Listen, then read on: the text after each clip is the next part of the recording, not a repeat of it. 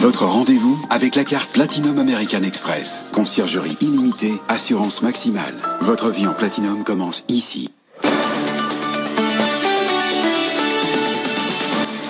Dernière partie du grand journal de l'écho. Il est un peu plus de 19h33. Bonsoir Faiza. Bonsoir Thomas, bonsoir à tous. Et on démarre ce journal, pardon, euh, bien sûr avec ce coup de projecteur sur la bourse de Paris après une année 2020 complètement folle. Qui termine dans le rouge, le CAC 40 est à 5 551 points ce soir. Cette année, l'indice parisien aura reculé de 7%, mais il sera parvenu à limiter la casse en cette période si particulière. Alors ça a été les montagnes russes pour le CAC 40 cette année. Il a oscillé entre 3 632 points et 6 111 Le détail avec Stéphane Pedrazzi. Alors on peut tirer plusieurs enseignements. Le premier, c'est que les marchés financiers ont bien résisté cette année. La bourse de Paris perd pratiquement 6% sur l'ensemble de l'année, mais ça reste malgré tout une performance très correcte compte tenu de l'ampleur de la crise qu'on vient de traverser. La raison de cette bonne résistance des marchés actions, c'est la politique des banques centrales qui ont massivement injecté des liquidités. Les liquidités, c'est du carburant pour les marchés et donc ça explique en partie la, la bonne tenue des bourses mondiales. L'autre enseignement, qui est plutôt une confirmation, c'est que les marchés anticipent les nouvelles à venir et là sur euh, ce point, on a une conjonction euh, d'événements euh, positifs. On a d'abord le vaccin qui devrait permettre à terme de contrôler la pandémie. On a le Brexit avec un accord in extremis qui n'est pas parfait mais qui évite un grand saut dans l'inconnu. Et puis on a aussi le changement de leadership aux États-Unis avec euh, Joe Biden qui euh, va s'installer à la Maison Blanche dans les prochaines semaines. On sait qu'il devrait soutenir le dossier de la transition euh, énergétique et ça évidemment c'est une bonne nouvelle puisque c'est une thématique porteuse pour les marchés. Et puis le troisième enseignement, c'est le décalage entre la bourse de Paris et les indices boursiers américains qui eux ont enregistré des records successifs cette année. Et là c'est lié à la pondération de ces indices américains en valeur technologique. On n'a pas en Europe de grosses locomotives comme le sont les GAFAM aux États-Unis. À Paris, on a le secteur du luxe qui a bien performé, meilleure performance euh, sectorielle, mais évidemment, ça n'a pas suffi à compenser sur le marché parisien l'absence de grosses locomotives comme les GAFA aux États-Unis. Stéphane Pedrazzi. Et puis 2020, très clairement, est une année à oublier pour les producteurs de vin et de spiritueux. Leurs exportations vers les États-Unis vont être de nouveau euh, surtaxées. Donald Trump vient de l'annoncer à trois semaines de la fin de son mandat. Il a décidé de relever les droits de douane comme l'y autorise l'OMC dans le cadre du litige Airbus-Boeing. Euh, Pour l'heure, on ignore l'ampleur de cette hausse. On en a déjà parlé sur ce plateau. La Chine, contrairement à l'Europe et les États-Unis, justement, sera en croissance cette année en dépit de l'épidémie et de ses conséquences. Et elle ne sera pas la seule.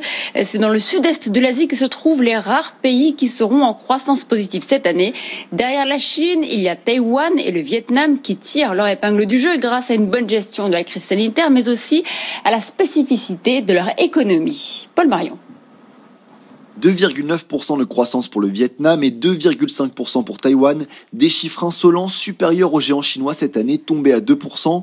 Comme pour leurs voisins, c'est d'abord le fruit d'une stratégie réactive face au virus, contrôle des frontières, quarantaine de masse et traçage des cas. Résultat, un faible nombre de malades qui permet aux usines et à la consommation intérieure de continuer à tourner. Mais c'est surtout grâce à leur positionnement dans l'économie mondiale que ces pays ont maintenu leurs exportations. Spécialisés dans les puces électroniques pour les géants high-tech, Taïwan profite de la demande d'écran dans un monde converti au télétravail. Tout comme le Vietnam, très exportateur d'électronique et de meubles, un miracle qui fait revenir la diaspora.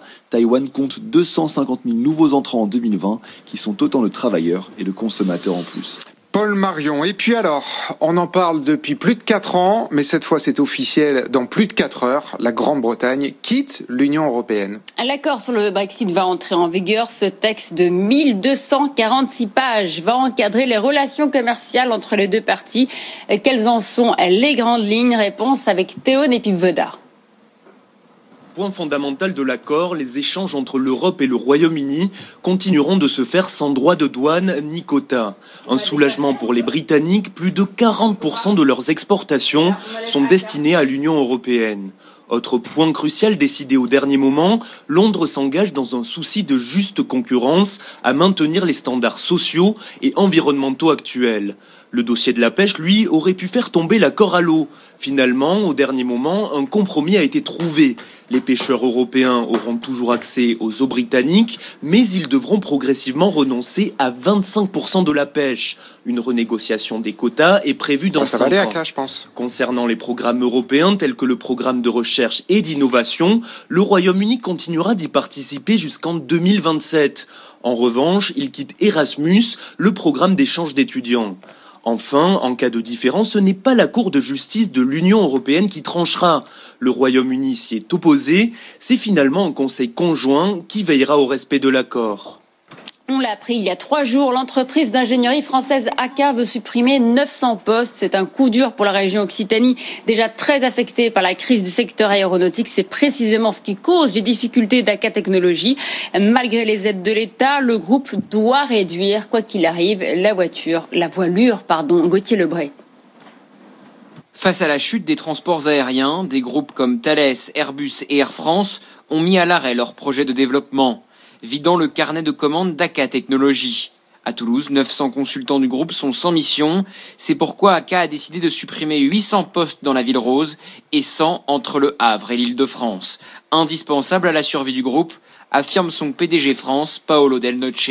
On a des clients qui nous parlent d'un retour à la normale en 2024, d'autres qui parlent de 2025.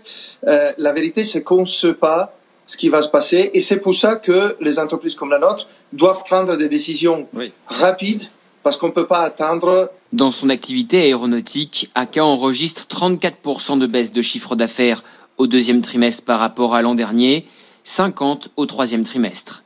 Une tendance qui devrait perdurer en 2021 selon son PDG France, qui explique que malgré les aides du gouvernement comme le chômage partiel, les licenciements sont inévitables. Vous le savez, la PLD rembourse une partie du salaire Oui. et que pour le 40% de la durée euh, de, de la PLD. Donc, une grosse partie euh, de, de nos coûts reste à notre charge. ACA Technologies a déjà lancé un plan social en Allemagne avec la suppression de 800 postes. Gauthier Lebray. Merci Faiza. On vous retrouve à 20h pour un nouveau journal. Au bureau ou en déplacement, écoutez BFM Business à la radio. À Rennes, 102.4. Les entrepreneurs, ce qu'ils veulent, c'est travailler. C'est normal. C'est leur bébé, c'est leur entreprise. BFM Business à Lyon, 95.3. L'équipe a pris des décisions euh, difficiles, parfois courageuses, souvent, qui portent leurs fruits. À Grenoble, 100.8. Les entreprises changent, elles sont plus flexibles. Ça ouvre en fait le spectre des candidats. Découvrez toutes les fréquences FM de BFM Business sur bfmbusiness.com. BFM Business, la radio de l'info économique et financière. Du lundi au jeudi sur BFM Business, info, décryptage et interview dans le grand journal de l'écho. 120 minutes pour comprendre et débattre des grands sujets du jour. Entre les journaux de la rédaction, toutes les demi-heures, Edwige Chevrillon reçoit ceux qui font la une pour commenter leur actualité et des experts de l'économie pour analyser sereinement les grandes problématiques économiques. Le grand journal de l'écho présenté par Edwige Chevrillon du lundi au jeudi 18h-20h et 22h minuit sur BFM Business.